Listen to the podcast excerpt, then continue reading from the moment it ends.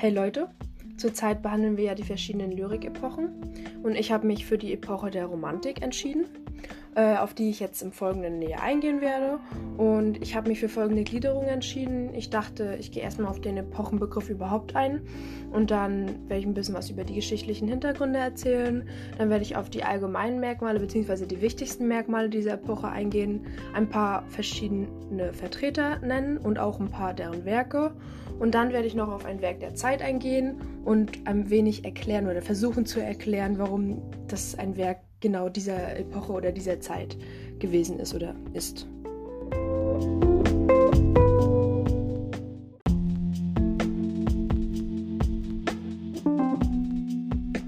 So, fangen wir mal mit dem Epochenbegriff an. Äh, die Epoche zog sich durch Europa und Nordamerika und war von 1795 bis 1848 aktuell. Der Begriff Romantik kommt aus dem Französischen und wurde im 17. Jahrhundert aus dem Französischen übernommen. Der Romantikbegriff stellt das Sinnliche, Fantastische, die Abwendung von den Klassikern und der Antike sowie die Hinwendung zur Natur und zur Empfindsamkeit und die Kritik an der Vernunft in den Mittelpunkt.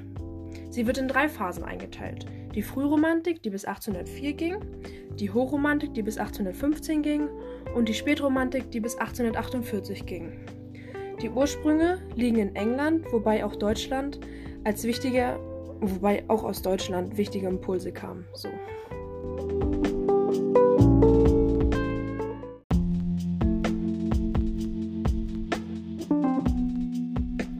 Kommen wir nun zu den geschichtlichen Hintergründen. Diese Zeit war geprägt von der Französischen Revolution und ihren Nachwirkungen. Äh, 1803 wurde in Deutschland die Säkularisierung geistlicher Fürstentümer und die Aufhebung von Kleinstaaten beschlossen. Der Sieg Napoleons über Preußen 1806 führte zur grundlegenden Modernisierung des Staats. Napo Napoleon löste außerdem das Heilige Römische Reich auf. Der Rheinbund wurde gegründet. 1813 setzt die letzte Phase der Befreiungskrise, die im selben Jahr in der Völkerschlacht bei Leipzig zur Schwächung Napoleons und 1815 in der Schlacht von Waterloo zum Sieg über den Kaiser der Franzosen führte. Der Wiener Kongress 1814 bzw. 1815 legte den Grundstein für die politische Neuordnung Europas. Die Industrialisierung von England aus erreichte unterdessen auch Deutschland.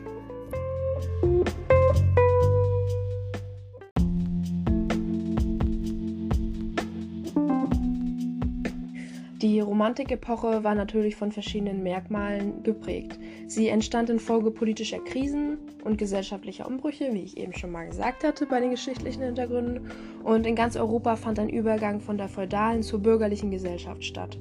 Die Romantiker waren gegen den Rationalismus der Aufklärung. Sie werteten Intuition und Ahnung höher als die aufblühenden Naturwissenschaften und stellten die Schönheit der Wildnis über die Ästhetik des Nützlichen. Sie sehnten sich nach der Einheit von Geist und Natur. Ähm, ich habe mir jetzt sechs der wichtigsten Merkmale rausgesucht und werde auf jedes Merkmal ein klein bisschen eingehen. Ähm, beim ersten habe ich die Hinwendung zur Natur und das Streben nach einer Ganzheitskultur. Ähm, in der Zeit hatte die Aufklärung ein neues Menschenbild geschaffen und der aufgeklärte Mensch galt aufgrund seines Verstandes und den Erkenntnissen der Wissenschaft als Herrscher über die Natur. Die Romantiker hingegen sahen den Menschen eher als Teil der Natur. Sie waren fasziniert von ihrer wilden und unabhängigen Form. Sie bildete den Gegenpol zur Lebensfeindlichkeit der Städte. Als weiteres Merkmal habe ich den Rückzug in Fantasie- und Traumwelten. Die Industrialisierung, die im 18. Jahrhundert begann, führte zu einem gesellschaftlichen Wandel. Der Kapitalismus wurde zur herrschenden Wirtschafts- und Gesellschaftsordnung. Die Menschen vom Land fliehen in die Städte. Die Menschen wurden vor allem nach ihrer Nützlichkeit bewertet. Viele Romantiker reagierten darauf mit Flucht vor der Wirklichkeit. Sie träumten sich zurück in vorkapitalistische Zeiten. Als weiteres Merkmal galt die Entdeckung des Unbewussten und Irrationalen. Die Romantiker hatten eine besondere Vorliebe für das Dunkle und Abgründige im Menschen. Der Schlaf und die Träume sind Möglichkeiten, den Geheimnissen auf den Grund zu gehen. Traum- und Fantasiewelten erschienen den Romantikern unergründlich und unerschöpflich. Demgegenüber war die Wirklichkeit mit ihren Begrenzungen einfach nur abzulehnen. Ein weiteres Merkmal ist die Wiederentdeckung des Mittelalters. Die Romantiker entwickelten eine neue Haltung gegenüber dem Mittelalter. Das von Mythen und Sagen geprägte mittelalterliche Leben wurde als beste Zeit der Menschheitsgeschichte idealisiert. Als viertes Merkmal habe ich die Ablehnung des Etablierten. Die Romantiker sahen sich im Gegensatz zum Bürgertum. Sie lehnten deren Moral, deren politische Angepasstheit und deren Streben nach wirtschaftlicher Sicherheit ab. Die Romantiker verspotteten hauptsächlich die sogenannten Spießbürger. So wurden die Menschen bezeichnet, die kleinlich denken sollten und einen äußerst engen Horizont besitzten. Als das letzte wichtige Merkmal habe ich die unstillbare Sehnsucht als Grundstimmung.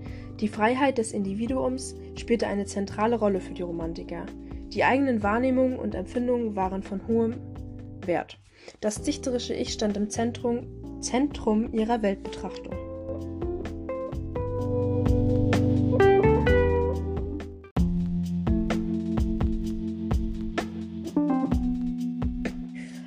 Romantikepoche war natürlich von verschiedenen Merkmalen geprägt. Sie entstand infolge politischer Krisen und gesellschaftlicher Umbrüche, wie ich eben schon mal gesagt hatte, bei den geschichtlichen Hintergründen. Und in ganz Europa fand ein Übergang von der feudalen zur bürgerlichen Gesellschaft statt. Die Romantiker waren gegen den Rationalismus der Aufklärung. Sie werteten Intuition und Ahnung höher als die aufblühenden Naturwissenschaften und stellten die Schönheit der Wildnis über die Ästhetik des Nützlichen. Sie sehnten sich nach der Einheit von Geist und Natur. Ähm, ich habe mir jetzt sechs der wichtigsten Merkmale rausgesucht und werde auf jedes Merkmal ein klein bisschen eingehen. Ähm, beim ersten habe ich die Hinwendung zur Natur und das Streben nach einer Ganzheitskultur. Ähm, in der Zeit hatte die Aufklärung ein neues Menschenbild geschaffen und der aufgeklärte Mensch galt aufgrund seines Verstandes und den Erkenntnissen der Wissenschaft als Herrscher über die Natur. Die Romantiker hingegen sahen den Menschen eher als Teil der Natur. Sie waren fasziniert von ihrer wilden und unabhängigen Form. Sie bildete den Gegenpol zur Lebensfeindlichkeit der Städte.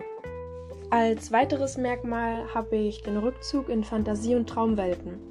Die Industrialisierung, die im 18. Jahrhundert begann, führte zu einem gesellschaftlichen Wandel.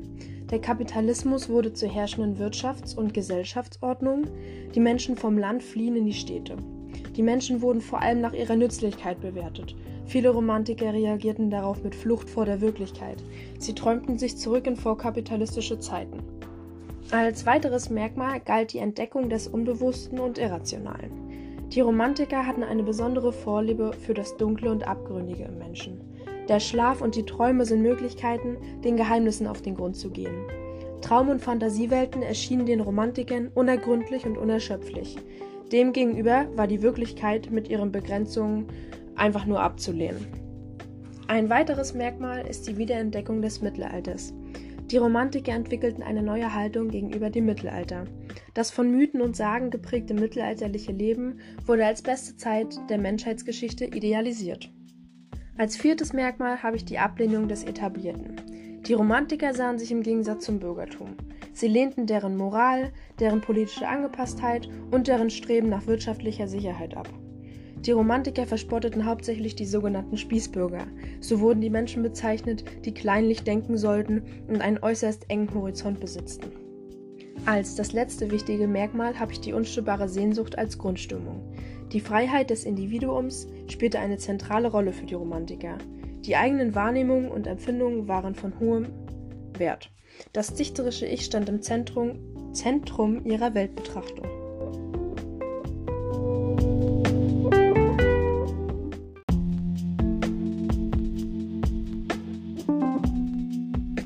Kommen wir nun zu den typischen Vertretern und ein paar ihrer Werke.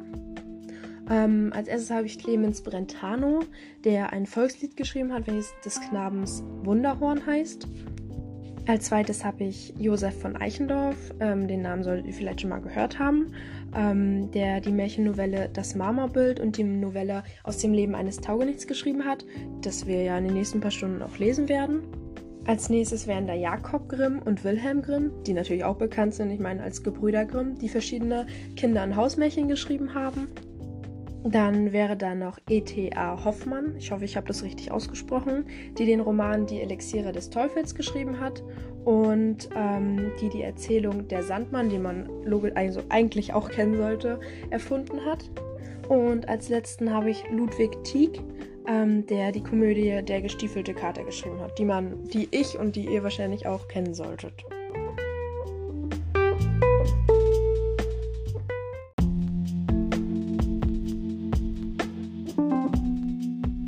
So, als Schlussaufgabe sollten wir uns ja noch äh, für ein Werk der Zeit oder unserer Epoche entscheiden.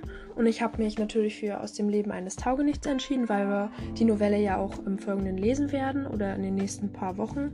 Und ähm, ich habe versucht, so gut es geht, ein paar Merkmale zu finden, warum es zu dieser Epoche gehört. Aber ich habe mir jetzt natürlich nicht die ganze Novelle durchgelesen. Und naja, ihr werdet es ja sehen, was ich da rausgesucht habe. Um kurz etwas zum Inhalt zu sagen, äh, die 1822 erschienene Novelle gilt als das bekannteste Werk des romantischen Schriftstellers Josef von Eichendorff. Er schildert die Abenteuer des jungen und naiven sorglosen Taugenichts, der auch keinen anderen Namen in dem Werk hat, sondern er ist namenlos, deswegen Taugenichts, der einzig mit seiner Geige im Gepäck in die Welt zieht und dabei sein Liebesglück findet. Orte der Handlung sind ein Schloss bei Wien und verschiedene Gegenden in Italien zu Beginn des 19. Jahrhunderts. So, warum ist aus dem Leben eines Taugenichts jetzt ein typisches Werk dieser Zeit? Äh, ich habe jetzt ein paar Merkmale äh, rausgesucht. Und so habe ich als erstes, dass der Taugenichts ein, als ein sehr romantischer Mensch beschrieben wird. Er verliebt sich hoffnungslos in eine der zwei Damen, die ihn äh, mit nach Wien auf ihrer Kutsche genommen haben. Ähm, außerdem schenkt er ihr zum Beispiel Blumen und sieht sie auch immer wieder öfter in dem gesamten Stück.